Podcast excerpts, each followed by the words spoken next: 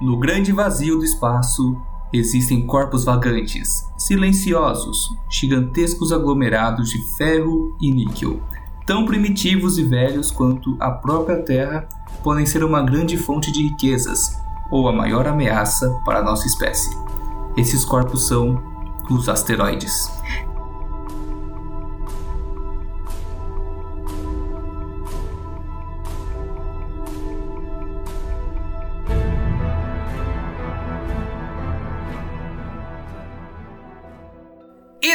Ao espaço está começando mais um episódio de Sapcast. Eu sou Sérgio Mates e hoje vamos falar de alguns corpos rochosos e metálicos que vagam aí pela nossa vizinhança. Falaremos hoje dos asteroides e aqui comigo hoje para falar mais sobre isso está a bolinha de golfe do universo, Reinaldo Matis. É, o Sérgio. Ah, oi, oi galera. É, Sérgio, você sabe o que acontece se um asteroide em formato de coração entra na atmosfera da Terra? o quê? Ele vira um meteoro da paixão. que pariu, mano. Vai se fuder, você ficou pesquisando essa porra pra falar? Eu não preciso pesquisar, cara. A minha criatividade é estonteante. Bota na edição. Que nem só te dei uma Traga coração, terra, eu de saudade, meteoro da paixão. Parou, chega. De sentimentos que eu não pude acreditar. Agora não ah, como é bom poder te amar. Parei, Pronto? parei. Hey, e antes da gente começar, você sabe me dizer especificamente o que que é um asteroide, cara? Asteroides são predas, não predas, predas, preda, pe, predronas, predro, predronas, bem grandonas, tipo uns Dwayne Johnsons de predonas. Dwayne Johnsons espaciais. Imagina um filme do The Rock sendo as- astronauta, que legal, cara. É o próximo. Algum? É o próximo Velozes e Furiosos. Ah, não duvido, cara. É sério, tá confirmado. Que ele vai ser astronauta? É? Ah, não, não. Depois dessa, recadinhos. Galera, é zoeira, então não faço ideia, só pra deixar ele puto. Recadinhos!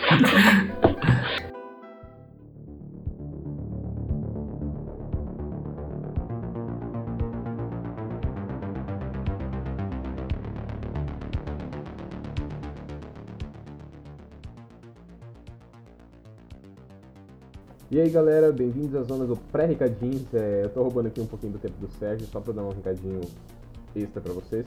Vocês já repararam um pouquinho e vão reparar ao longo do cast que meu áudio não tá grande coisa. E, e eu digo que é por conta disso que eu cantando Meteoro da Paixão não ficou legal, porque normalmente é sensacional. Mas ouçam o cast, tá muito legal, tá muito da hora e o áudio não atrapalha, mas infelizmente não ficou 100%, tá? Mas tá super top. é, da próxima vez não vai acontecer e eu assumo é, meia culpa, meia máxima culpa. Tá bom? Então é isso. Até mais. Um bom cast pra vocês e aproveitem. E acessem o site do Sapciência. Tchau!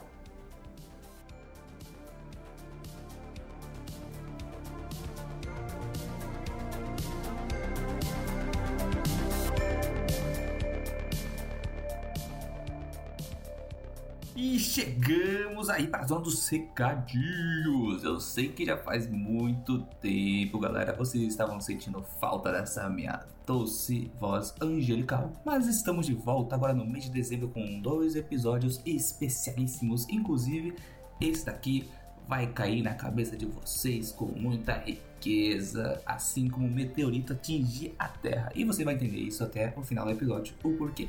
Enfim, aqueles recadinhos básicos que eu vou trazer para vocês, como todos os episódios, eu só peço para que vocês sigam nossas redes sociais. Você pode encontrar todas elas no site do Sapciência, ou seja, www.sapciência.com.br. O site está ali no seu comecinho, a gente está trabalhando, ele está fermentando, vai melhorar bastante. Logo, logo ele vai estar do jeitinho que a gente quer. Por enquanto está um projeto genérico só para vocês terem acesso ao que a gente pode oferecer para vocês.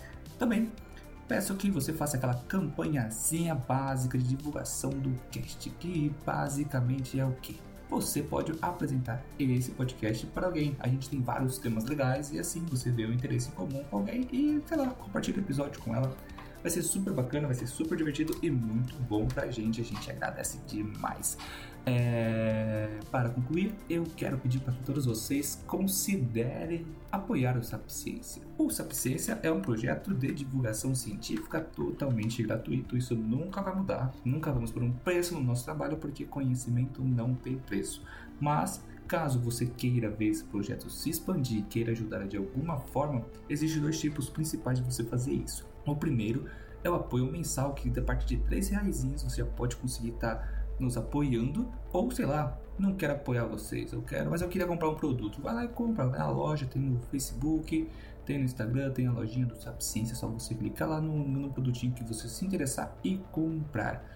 Por fim, se quiser nos apoiar, você pode visitar o apoia.se barra sapciência ou você pode também encontrar o link direto a partir do nosso site do www.sapciencia.com.br. E eu acho que eu já falei de tudo um pouco, de pouco tudo. E rapaz, enfim, enfim, enfim, enfim. Por que tanto enfim? Enfim. Vamos terminar por aqui e vamos ao que interessa.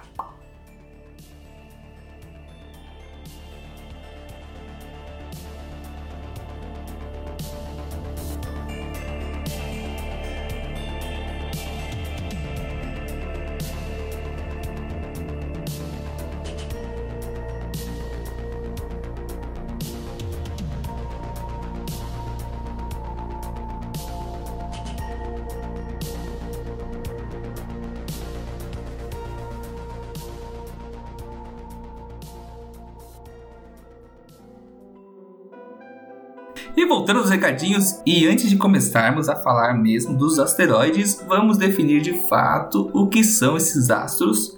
E agora as brincadeiras à parte, Reinaldo, diga aí qual é a diferença entre os asteroides, meteoros, meteoritos, pedras, moedas, etc. Pedras e moedas. Sei lá de que eu falar. Tá, vamos lá.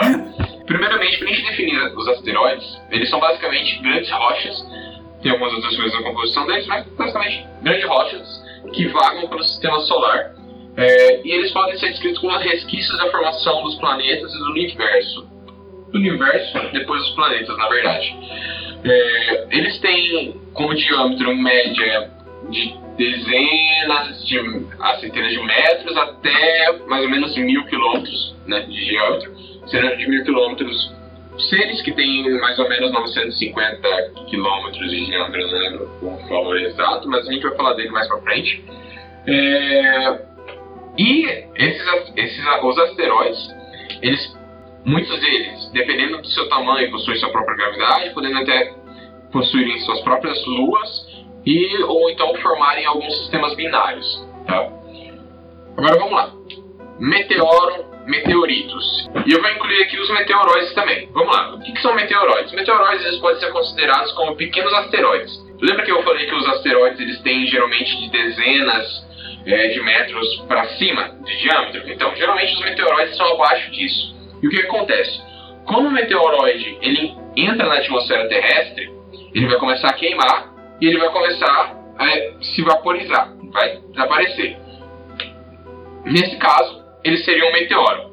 Quando o meteoroide ele tem um diâmetro um pouco maior, ele tem mais massa para queimar, entre aspas, ele consegue e consegue atingir o solo, ele é um meteorito. Então, um meteoro ele vai se vaporizar na atmosfera, ele vai queimar na atmosfera, não vai chegar ao solo, e o meteorito ele vai queimar na atmosfera também, porém ele acaba chegando ao solo. Então, geralmente, um meteorito é um meteoroide um pouco maior ou um pequeno asteroide. Pode ser também um asteroide grandão aí, que, tipo um planeta, não sei, agora não sei, falei acho que corta essa parte.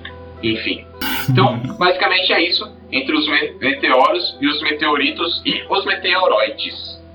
Hum, é, lembrando que também não é muito bem o tamanho que define se vai ser um meteoro ou meteorito, porque a composição também conta muito na hora que o asteroide entra e acaba se desintegrando ou não na atmosfera, né? Sim. E também eu queria acrescentar os cometas, só para não ficar dúvida nenhuma, diferente cometas são asteroides ou não são, né? Que diferente dos asteroides, que os cometas são formados de gelo e poeira, em vez de rocha sólida como os asteroides. E tem uma e tem uma característica peculiar, diferente dos asteroides, eles possuem caudas. Os cometas possuem caudas, às vezes uma, duas, três, quatro, dependendo muito do cometa, que nada mais é do que são rastros de gases e cristais de gelos deixados pelo cometa. E agora. Ô, Sérgio, Sérgio, ah, vamos adicionar uma curiosidade sobre os cometas? Adiciona uma curiosidade sobre os cometas. Você sim. sabia que os cometas têm duas caudas? Ah, não, não sabia. Me diga, o que são duas caudas do cometa, Rei? A primeira delas é formada por conta dos gases presentes no cometa, que é uma, é, uma a cauda ionizada dele, que é diretamente afetada pelos ventos solares. E a outra cauda, ela é por conta da poeira, é da, da do fra, dos fragmentos rochosos do, do, do cometa. Hum, tá aí uma coisa que eu não sabia, mas eu sabia que talvez deve ser que nem sempre as caudas do cometa estão apontando para a mesma direção pode se ter uma cauda em ângulos diferentes, o que é bem legal. Sim, sim. Tem uma imagem bem legal, acho que é do cometa Garrad, eu não sei se é assim a, a pronúncia, que ele tem uma foto muito interessante dele, onde ele, você consegue ver muito bem as caudas dele em oposição. Ah, Quem tem, tiver tem. curiosidade aí pode pesquisar. É, depois você quiser dar uma pesquisadinha no cometa Halley também, tem duas caudas bem características, dá pra ver bem bacana.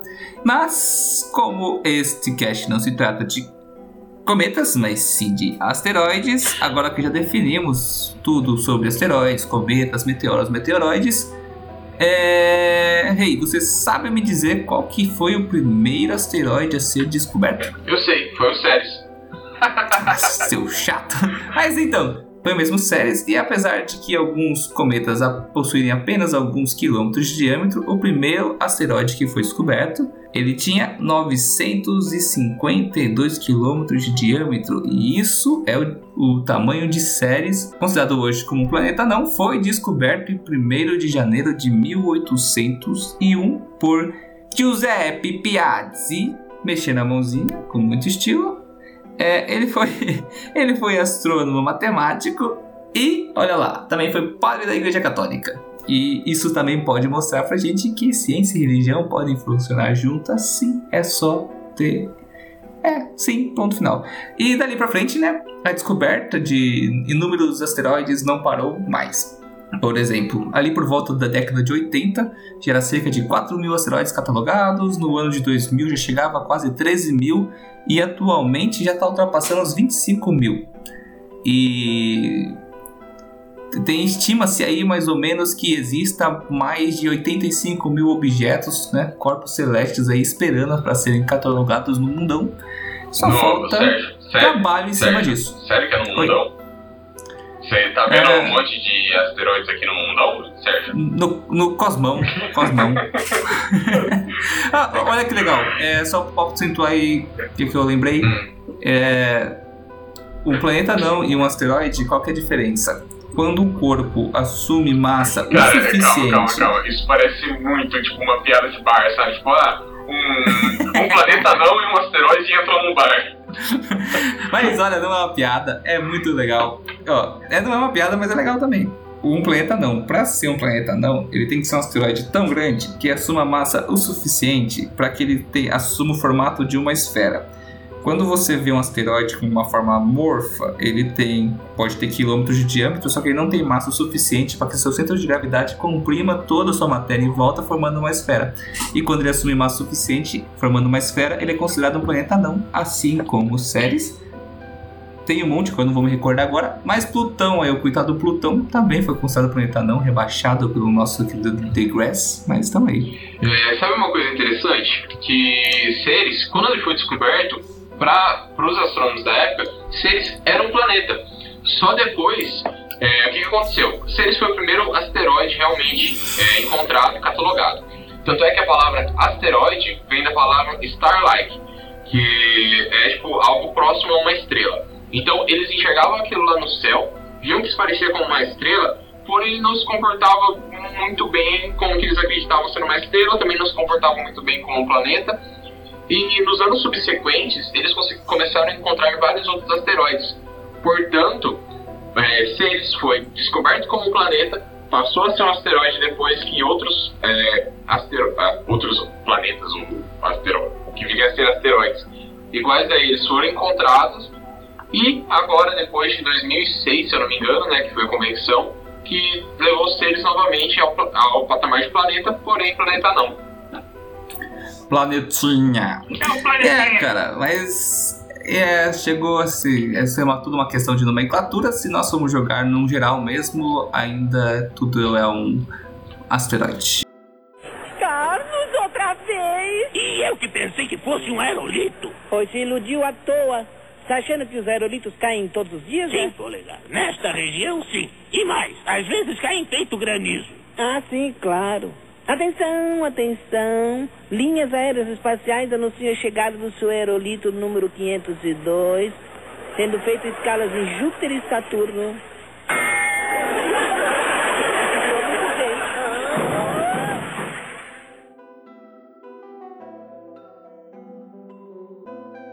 Sabe o que mais é uma questão de nomenclatura, Sérgio?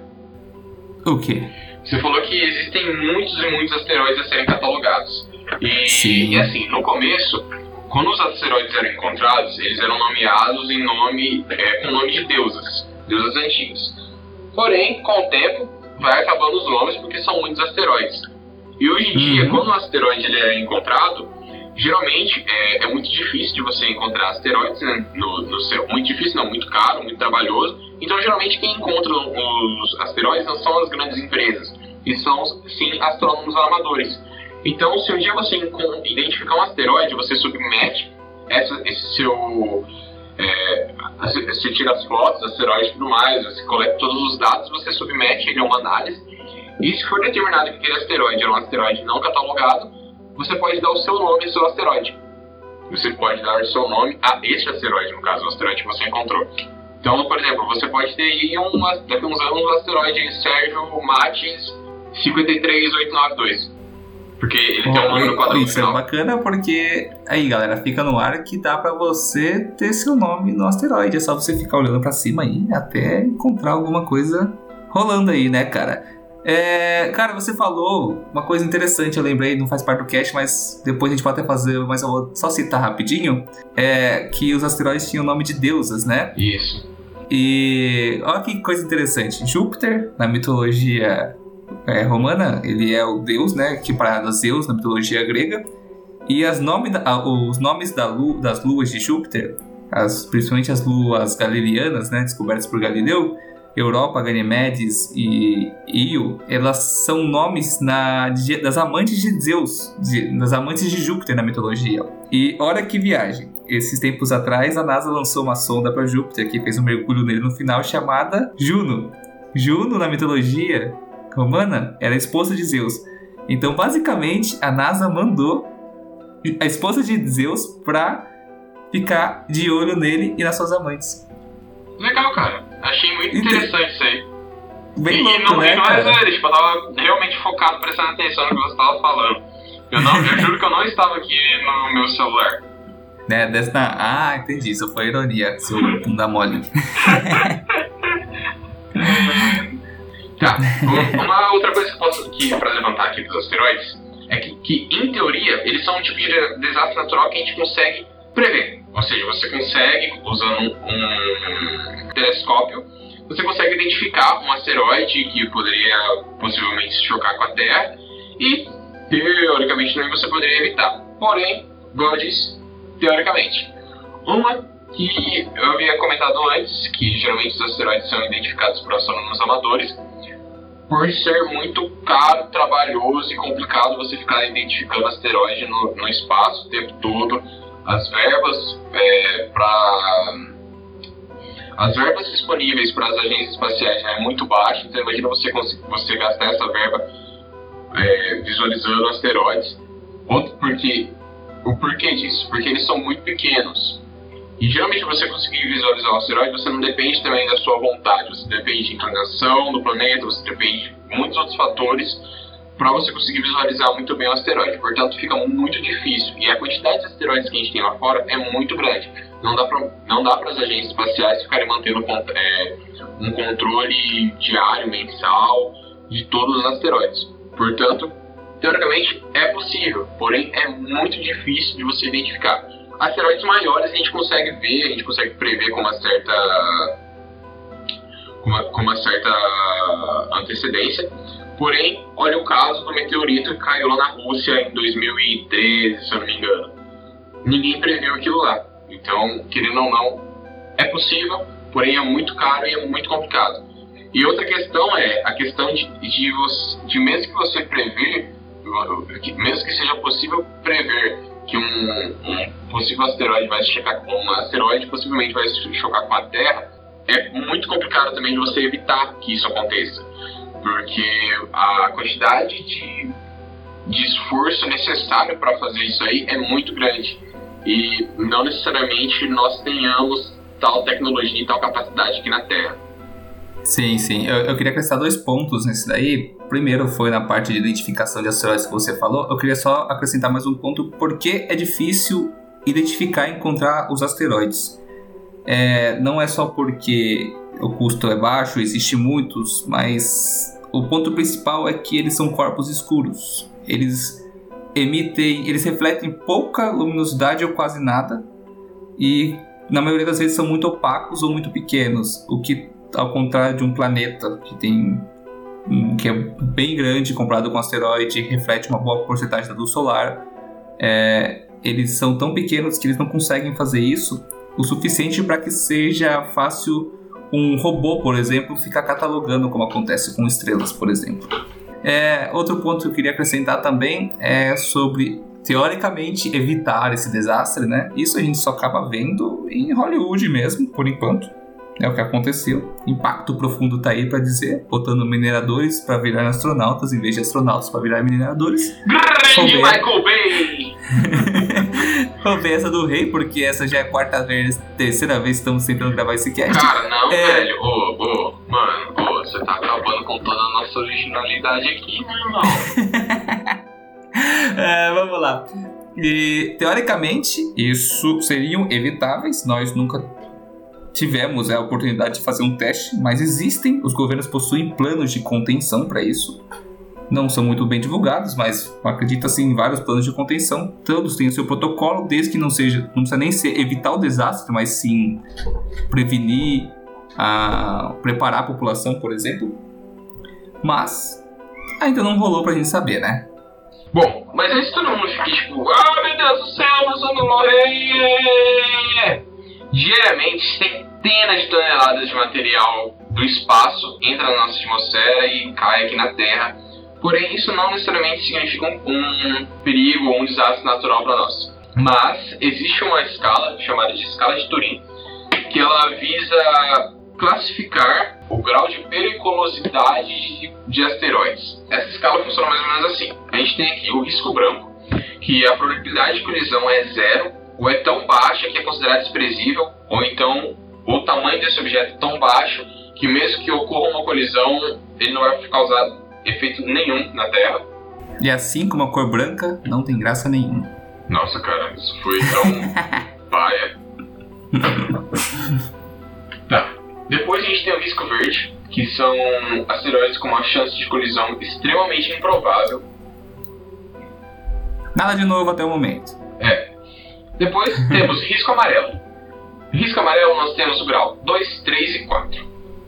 Grau 2. Objetos que passam próximo à Terra. Grau 3. Cálculos sugerem 1% de probabilidade de colisão capaz de destruição.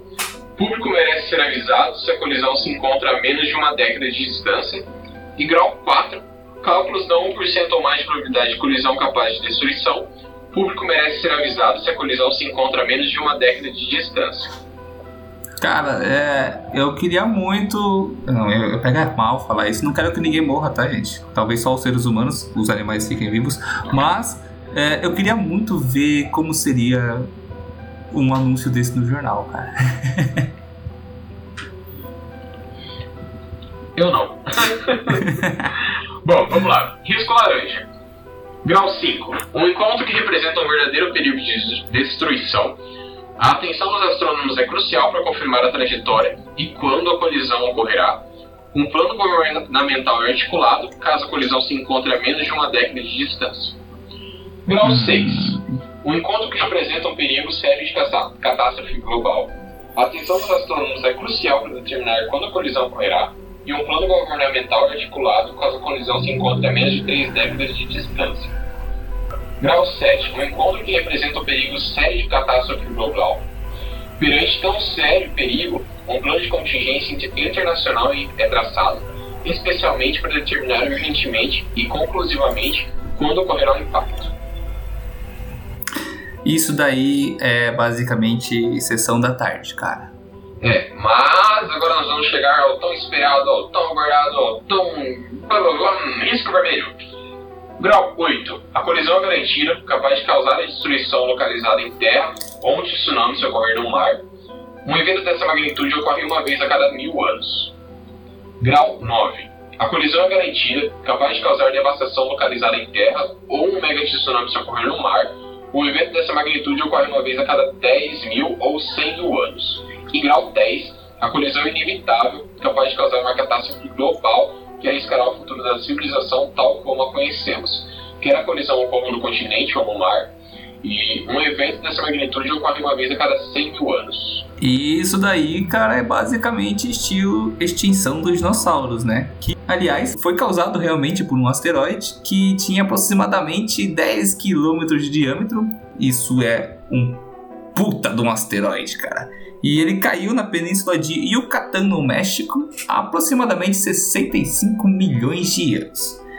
E foi estimado ali, mais ou menos pelos geólogos e cientistas que estudam, paleontólogos também, que o estrago foi tão grande que essa explosão foi responsável pela extinção de cerca de, de, de cerca de 80% de toda a vida do planeta naquela época. E olha, embora seja extremamente raro um asteroide que possa causar um dano considerável como esse cair na Terra, a Terra em si é repleta de cicatrizes deles, de, desses impactos, né? É, que já ocorreram ao longo dos, das suas eras geológicas. Houve mais de uma extinção em massa referente a asteroides. Eu até separei aqui, ó, várias extinções em massa que além do, do, do período Cretáceo, que foi a extinção dos dinossauros, é, Estima-se que é, deduz, não, não é deduz, pode-se também atribuir a extinção por fator de impacto de meteoro a extinção do período Devoniano, que basicamente foi a extinção de muitos peixes, porque era o que tinha naquela época, né?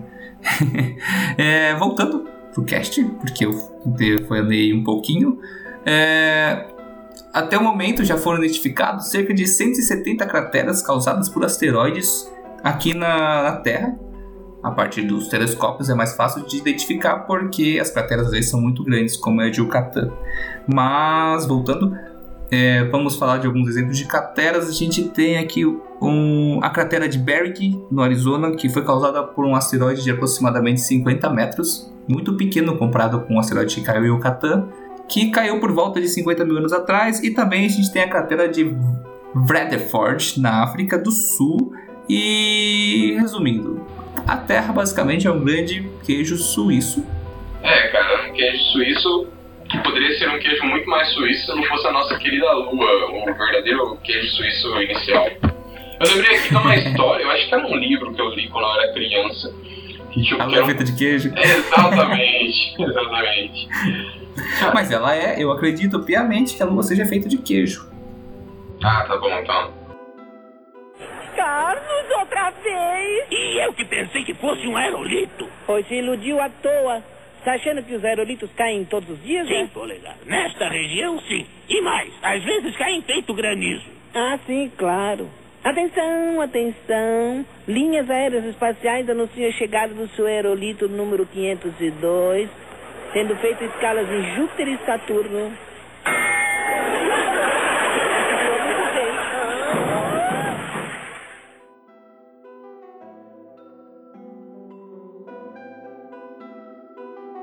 Cara, pegando aqui o que a gente estava tá, conversando sobre escala de Turing, capacidade de impacto na Terra, impacto profundo, vamos morrer, é, teve um caso em 2004 que um, alguns astrônomos a partir de algumas imagens tiradas por um telescópio chamado linear, é, eles acabaram detectando um asteroide, que é o 2004 AS1, isso virou até notícia da BBC e tudo mais, que o que aconteceu? Um, um determinado grupo, eles, eles a partir desses, dessas imagens que foram tiradas, e ocorreu, na verdade acabou acontecendo meio que uma, um- alguns problemas de informação, algumas informações foram passadas erradas, e por conta das informações passadas erradas, eles decretaram que tinha uma chance de um quarto de que esse telescópio, esse telescópio, esse asteroide acabasse atingindo a Terra. Tanto é que no meio científico rolou uma comoção do tipo, o cara tava com o celular, com o número do Bush discado na tela, só faltava apertar o ligar, sabe? Mas acabou acontecendo que no, mas no fim um outro grupo foi lá desmentiu as, as informações e corrigiu o erro que esse primeiro grupo tinha passado, eh, esses cálculos que o primeiro grupo tinha passado, e que na verdade, tipo, telescópio- o asteroide ia passar bem, bem, bem longe. No fim, se eu não me engano, ele passou a 12 milhões 774 mil quilômetros da Terra. É, é longe, cara. 33 vezes mais do que a distância entre a Terra e a Lua. Ó, é, Você quer, que eu antes de converta, tudo. você quer que eu converta isso a carros populares? Ah, o quê? A carros populares? Quero, quero, aqui. quero muito. Hum. Eu não vou converter não, tá? Só pra deixar claro. Ah, vai se fuder, eu tô esperando aqui. Calma, nem a pauta, tá louco? Como, cara? Não sei quantos zooms. Ah, não, agora eu vou ver. Calma aí, calma aí. Vamos lá, pode Ah, continuar não, o cast. agora Continua não, o cast. bolado. Se você não for, eu vou contra que mede um mudo. Não, calma, é um gol.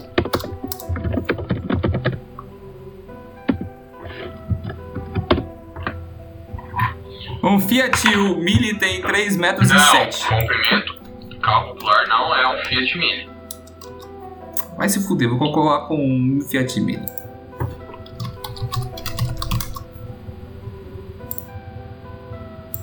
Porra, peruca lendária. 7. Como é? 12 milhões, né? 12, 1, 2, 3, 4, 5, 6. Dividido por 3,77. Opa, tem que multiplicar por mil.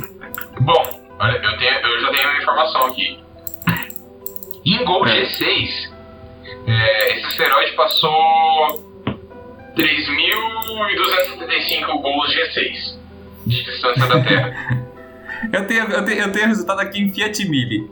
Em Fiat Milles e são 3 milhões.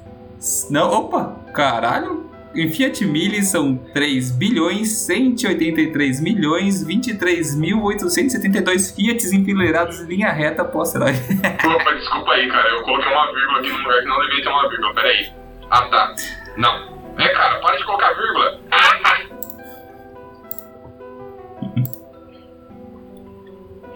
Pronto. Corrigindo a informação. São 3.275.384 é, gols G6 enfileirados.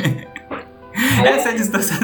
Essa é a distância do asteroide que passou da Terra. É uma distância. Ai, cara, a gente, a gente, a gente fugiu muito do assunto. Mas tudo bem. É, vamos dar o crédito ao, ao- Calma aí, vamos dar o crédito ao, ao astrônomo que descobriu o erro. Não, Ele que evitou o caos social, se isso fosse anunciado publicamente, foi o astrônomo amador chamado Brian Warner, ou Warner.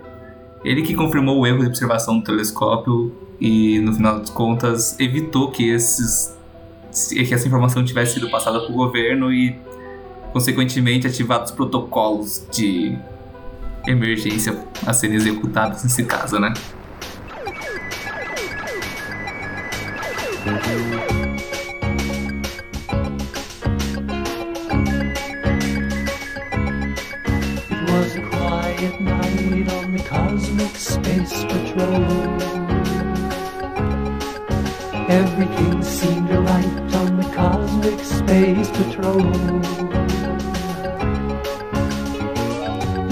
Always the same. Monotony's the name of the game.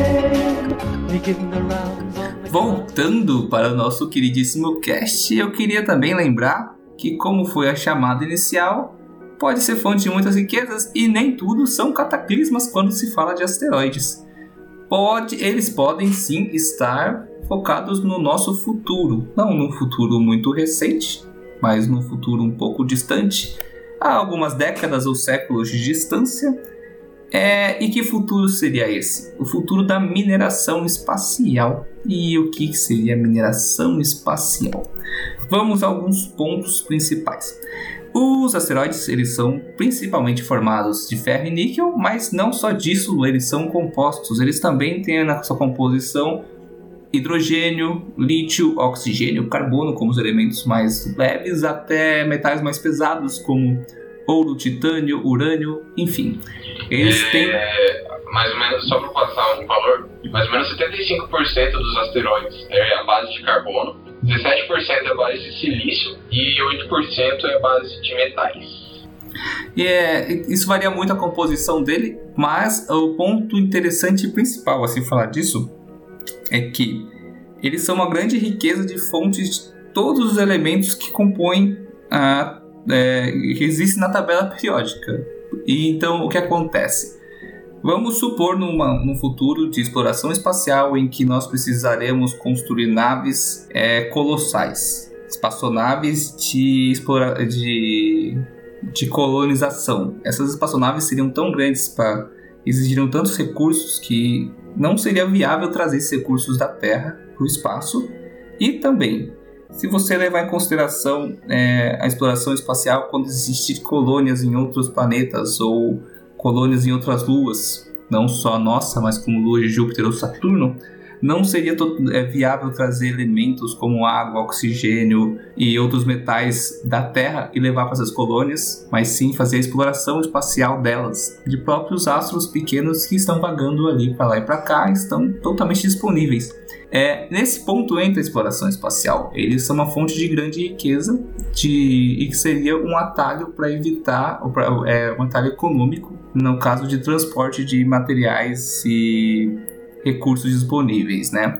Eu só vou dar um exemplo sobre a riqueza de um asteroide. Estima-se que em um asteroide, é claro, você tem que analisar a composição dele antes, mas um asteroide de aproximadamente de 500 metros de diâmetro, ele poderia conter mais platina na sua composição a ser extraída do que já foi extraído em toda a história da humanidade. Sim, não é muito longa a história da humanidade, mas se você parar para pensar, é muito é, é um, é muito recurso dentro de um pequeno espaço é, cúbico, vamos dizer assim.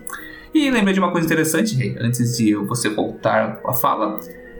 É, todo metal mais pesado, todo elemento, não só metal, mais pesado do que o ferro que nós temos hoje na crosta terrestre a ser explorado e minerado, ele é espacial. Ele não estava aqui no surgimento da Terra.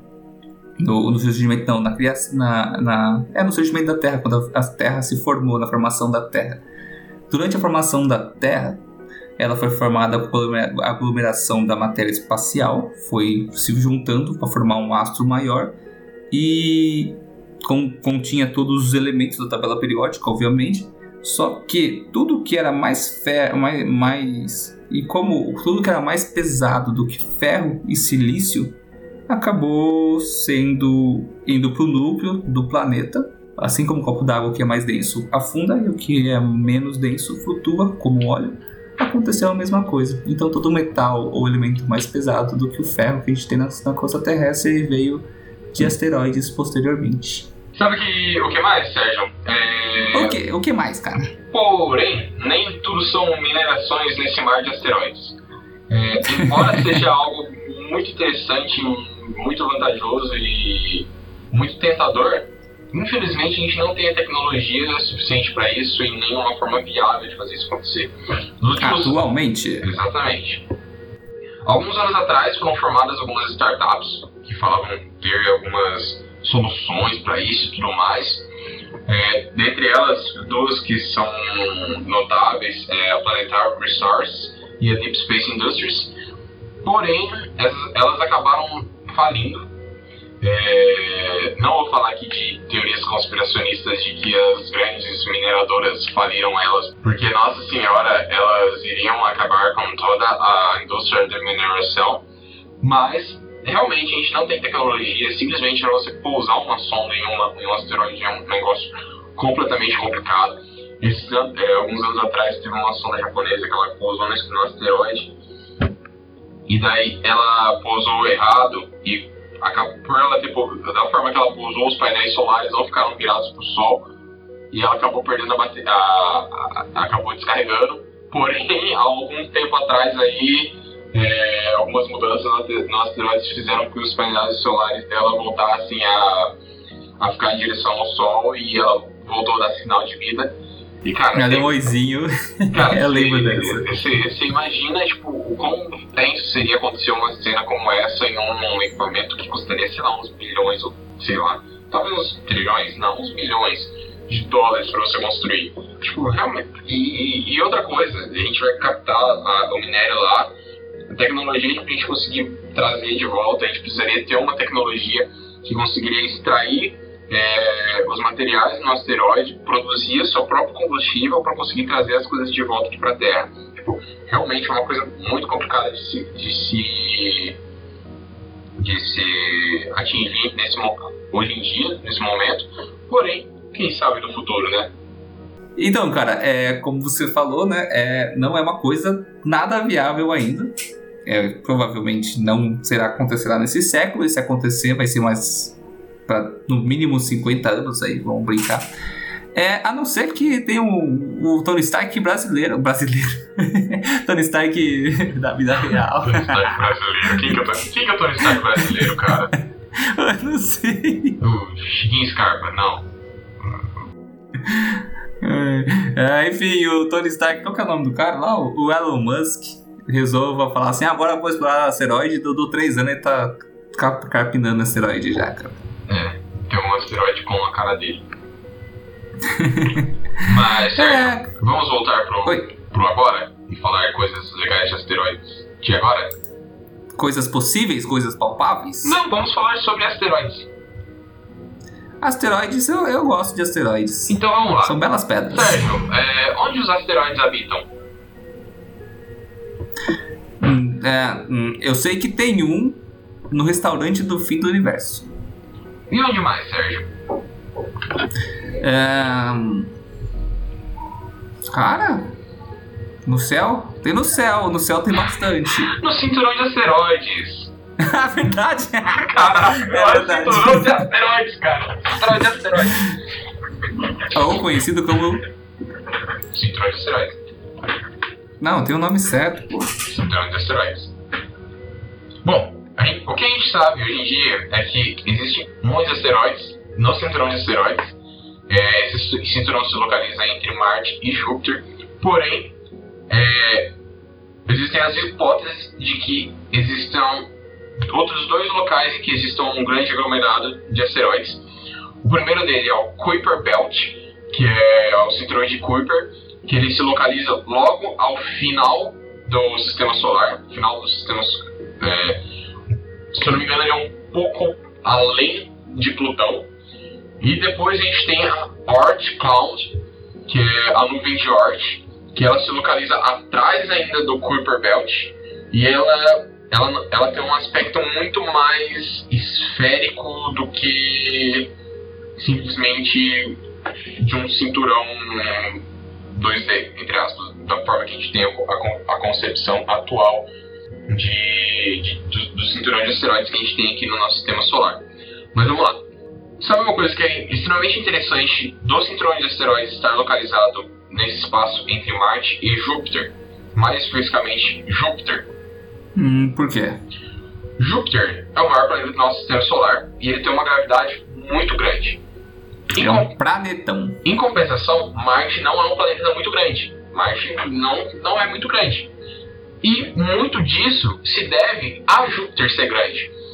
Por Júpiter ser muito grande, Júpiter acabava retirando material de asteroide que poderia cair em Marte, é, a- ajudando a formar o planeta, né, a, a- dar tamanho, a dar, a dar massa ao planeta e Júpiter acabava roubando. Então Júpiter ele é um grande ladrão de matéria do, do nosso sistema solar.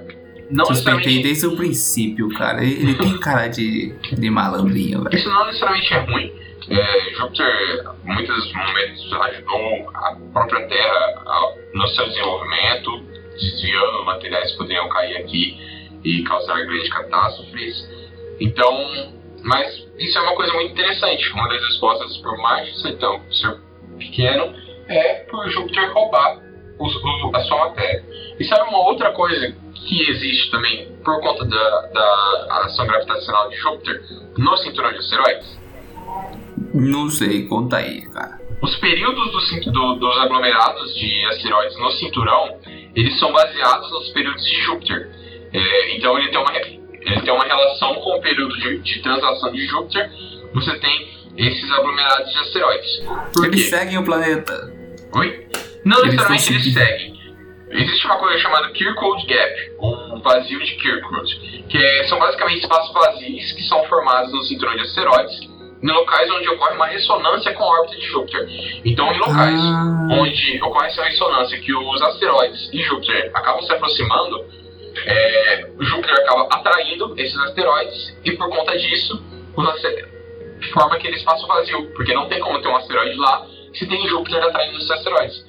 Por isso que o cinturão, quando se você for olhar o cinturão, sei lá, imagine que você está vendo uma vista 2D do cinturão, ele no chão, eles são vários anéis. Então você tem um anel que tem asteroides, um anel que está sem asteroides, porque é um- uma órbita, é um período orbital em que se tem ressonância com Júpiter. E por conta dessa ressonância com Júpiter, os asteroides são atraídos e eles não conseguem ficar lá. Não necessariamente os asteroides vão parar em Júpiter, não necessariamente Júpiter pega esses asteroides. Eles podem simplesmente jogar é, esse asteroide para uma órbita mais ex- exterior, uma órbita mais externa. Portanto, ele faz com que esses vazios ocorram, mas não necessari- não necessariamente quando ele retira um asteroide desse vazio, ele vai com- comer esse asteroide. Esse asteroide não vai necessariamente se chocar com Júpiter. Ele pode simplesmente ir para órbita subsequente sem ressonância. Entendeu? Hum. Hum? Tem, não, entendi, entendi. Eu queria. eu Você queria- tava prestando nenhuma, né?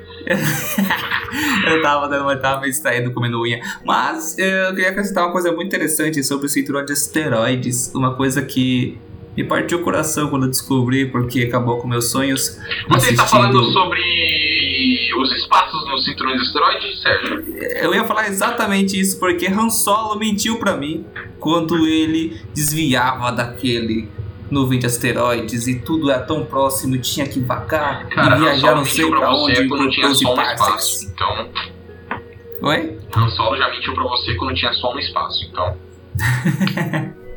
É, cara, é muito triste porque, é, na verdade, ao contrário do que Hollywood mostra pra gente, esses aglomerados de asteroides ou não são nada próximos. Você pode, se você tivesse em um ali, em pé em um, você não conseguiria ver o outro. De tão longe estaria, só com uma luneta mesmo. Então, mesmo aparecendo na ilustração um lugar infestado de, de- de asteroides, realmente ali em escalas astronômicas ele está infestado, mas justamente por escalas astronômicas eles estão extremamente afastados uns dos outros, o que não torna um campo minado de asteroides, como Han Solo mentiu para nós. é essa a questão, né? No espaço existe muito espaço e a gente às vezes não consegue se dar conta de quanto espaço ex- existe no espaço. E com tanto espaço assim, rei, eu acho que chega a hora de a gente ficar de luto por essa informação e encerrar o cast. Não, cara, tem tanta coisa pra falar, hein? Mas tudo bem. Vai ficar para uma próxima depois que limpar nossas lágrimas e eu ligar pro Harrison Ford e falar para ele que eu não gostei da mentira dele. Você sabia que se você juntarem todos os os asteroides que a gente conhece e estão presentes no cinturão de asteroides, o tamanho dele, o tamanho desse aglomerado grandão de asteroides vai ser menor do que a nossa Lua? É isso mesmo que você está me ouvindo? E olha que a lua é pequena, então você vê como não tem nada lá. Bem nada. E considerações finais, meu querido Reinaldo. É, assim como no espaço existe muito espaço, nos asteroides existem muitos asteroides e muitas coisas para se falar sobre asteroides. Portanto, eu acho que ainda tem espaço para falar sobre asteroides 2, 3, 4. Pra ficar maneiro, joga o clima lá no alto. Chega! Asteroides, É, tchau, pessoal. É isso aí. E fiquem para as respostinhas, se tiver alguma. Então, até mais. Manda sua pergunta pro Instagram. Beijo, me liga. Beijunda, bebam água, se hidratem, olhem para o céu e tchau.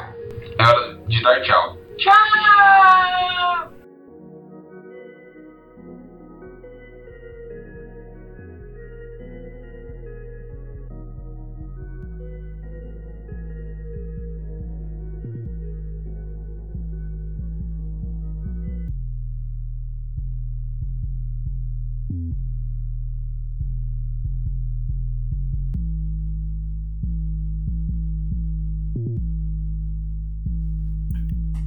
Chegamos na zona de respostinhas. E já faz um tempinho, vamos lá, vamos começar. Reinaldo, acorda, velho. Abre os olhos.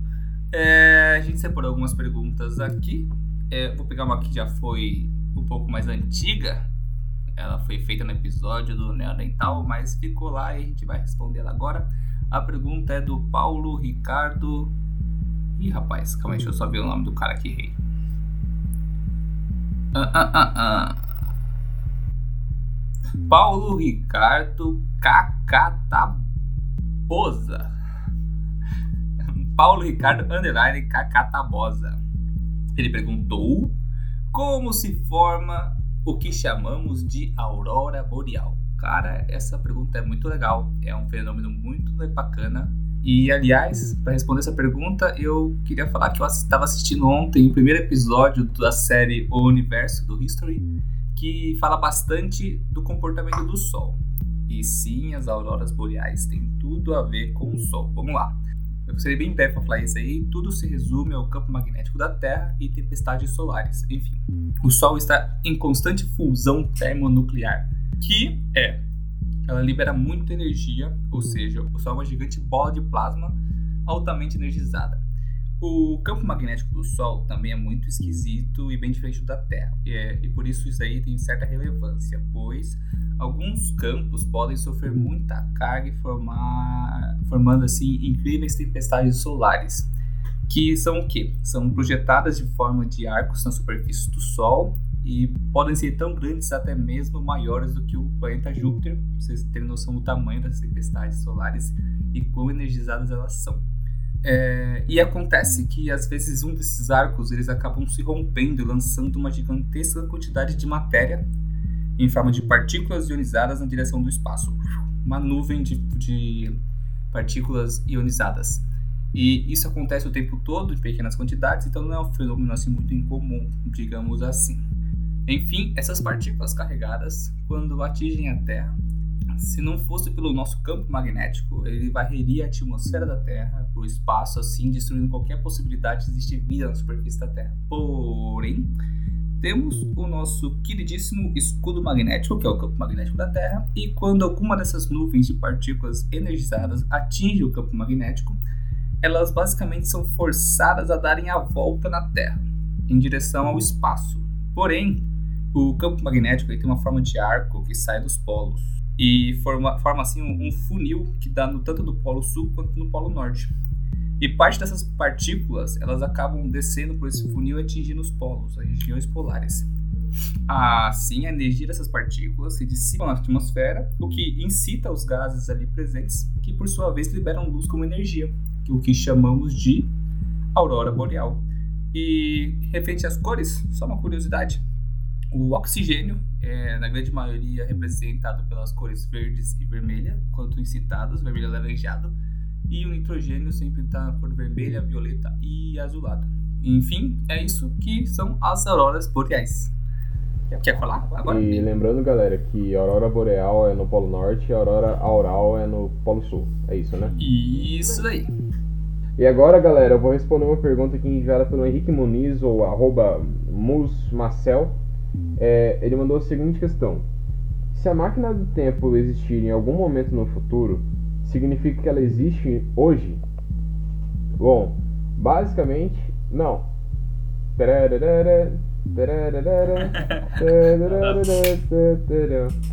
Bom, pra gente responder isso aqui, a gente tem que levar algumas coisas em consideração. Teoricamente, hipoteticamente, uma viagem no passado seria impossível de se acontecer. A gente até comentou isso num cast passado. Porém, vamos colocar numa situação hipotética em que a gente tem uma tecnologia que consiga conceber uma viagem para o passado. É... Existem algumas coisas que impedem que isso aconteça e alguns paradoxos teóricos que já são bem consolidados até mesmo na cultura pop, paradoxo do avô, e mais especificamente iremos utilizar aqui para nosso caso o paradoxo de Bootstrap. O que é o paradoxo de Bootstrap? Você sabe o que é o paradoxo de Bootstrap, Sérgio? Não faço a mínima ideia, mas eu sei que o Zaphod Beaverbox é avô dele mesmo. O quê? Zaphod Beaverbox. é um personagem do Guia do Mochileiro das Galáxias. Ah, eu não, eu não entendi o que você falou. É, desculpa, eu tô com sono. Mas vamos lá. Basicamente, o paradoxo.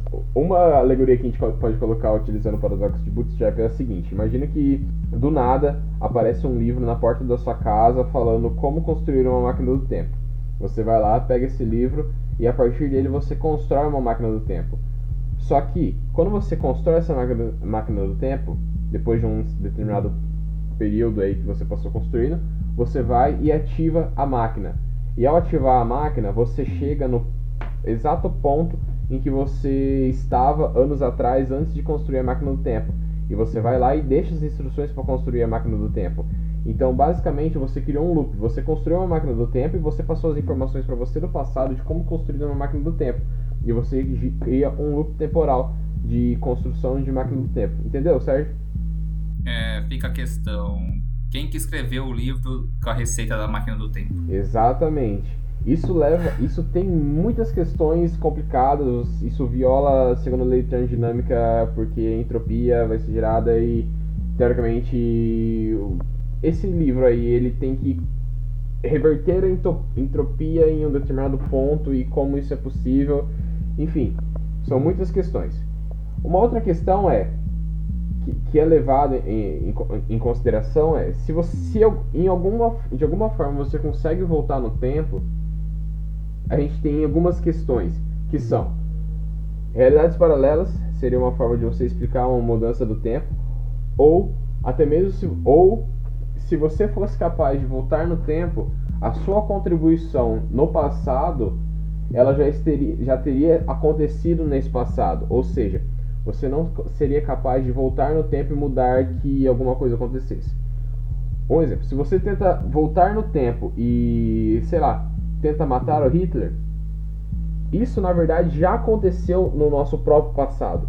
Você já tentou voltar no tempo, você já tentou matar o Hitler, mas de alguma forma isso acabou não funcionando. É aquela questão do tempo ser imutável, não é? Mais ou menos? É, exatamente. seria um paradoxo, tipo, você até pode ter a capacidade de alterar certo ponto, mas a tendência do tempo é ele voltar para linha comum dele, se estabilizar.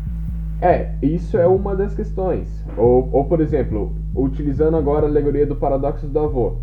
Uma forma de você responder isso é se você tenta matar o seu. Na verdade, vamos lá, vamos colocar. Eu já vi algumas, algumas hipóteses de que o paradoxo do avô não é um verdadeiro paradoxo. Porém, é meio paradoxal isso. Por quê? O que, que se fala? O paradoxo do avô é você, um determinado ponto, você constrói uma máquina do tempo, volta no tempo e mata seu avô. Se você mata seu avô, seus pais não iriam nascer. E se seus pais não nascem, você não nasce. Então, quem teria matado seu avô na primeira questão? Bom, o que, que eu já vi relacionado ao, ao paradoxo do avô é você vai lá, constrói a máquina do tempo, volta no tempo mata seu avô. Nessa, nesse momento em que você volta no tempo e mata seu avô, é, os seus pais não. Ou seu pai ou sua mãe. Vamos colocar seu pai. Seu pai não vai nascer, seu pai não nascendo, você não nasce. Você não nascendo, você não volta no tempo e, e mata seu avô, possibilitando que o seu avô nasça. Então, seu avô nascendo, seu avô vai ter o seu pai, o seu pai vai ter você. Aí, você nascendo, você volta no tempo e mata seu avô. Entendeu?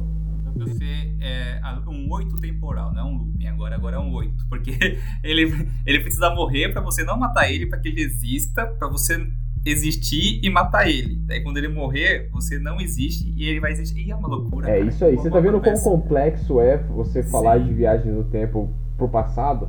Sim, sim. A, a, a, e também tem aquela teoria de que o tempo seria imutável, por exemplo, você pode até vamos supor, você salvou a vida de alguém.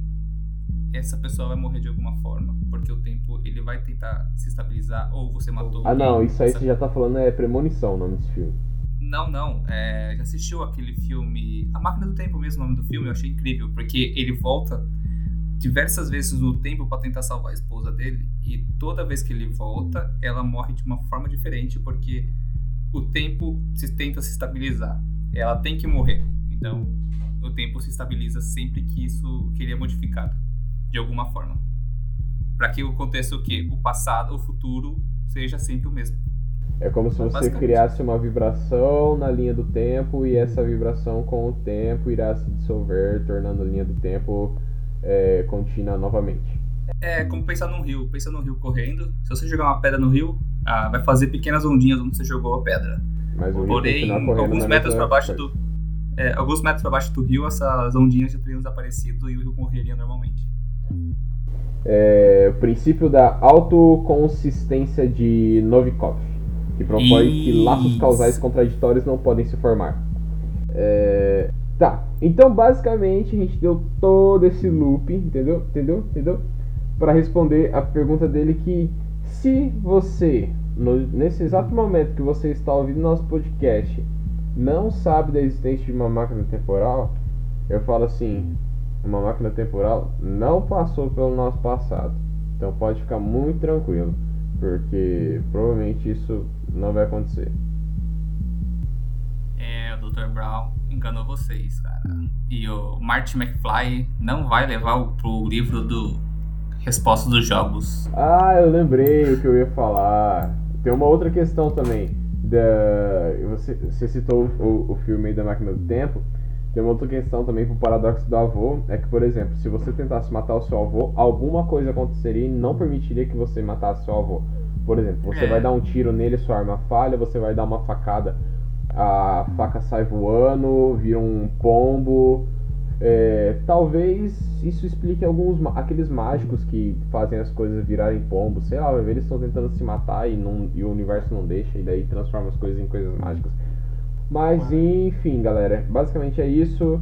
É, talvez eu tenha me perdido um pouco. Eu acho que eu dei uma viajada. Ah, mas deu pra entender bem, cara. Tá bom. Ah, última resposta. Queria fazer uma respostinha rápida aqui. Consideração a um- uma pessoa que vive fazendo umas perguntas sem pé sem cabeça no, na, na página lá. Cadê? Deixa eu abrir o nome dele aqui. Essa vai. É, lembra do, do cara lá da. Cadê o nome? Deixa eu pegar o. Eu lembro, Sérgio. É, galera, ele tá encenando. Eu lembro porque foi eu que falei pra ele. é, então vamos lá, vai tomar banho. Você tem que manter a, a, a, a, magia da- do show business, mano. Ah, cara, é- não é Natal ainda. Faltam. Vamos lá. Eu quero responder a pergunta do Paulo. Paulo com dois L's, VN. Ele vive fazendo umas perguntas sem pé sem cabeça, mas tudo bem. É, ele fez aqui. Como você acha que os seres humanos morrerão? No- morreram no passado, mas eu acho que ele quis falar no futuro, então morrerão. Porque ele botou M em vez de on. Vamos lá. Assista o primeiro episódio do Subcast. Pronto. Vambora. Acho que é isso aí. Terminei. Galera. Tchau. Tchau, não assista, é escutar, caralho. Vamos. Parabéns. Sérgio.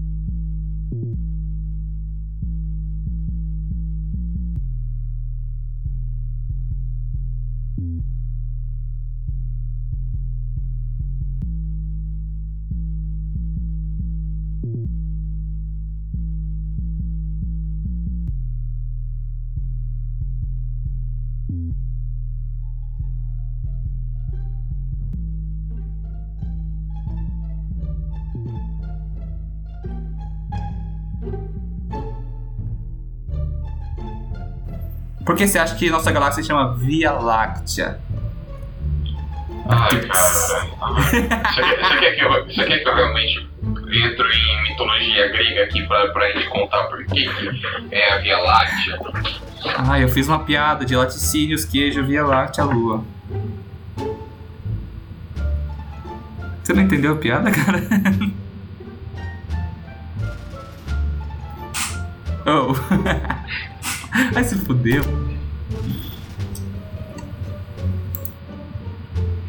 Ei. Ei.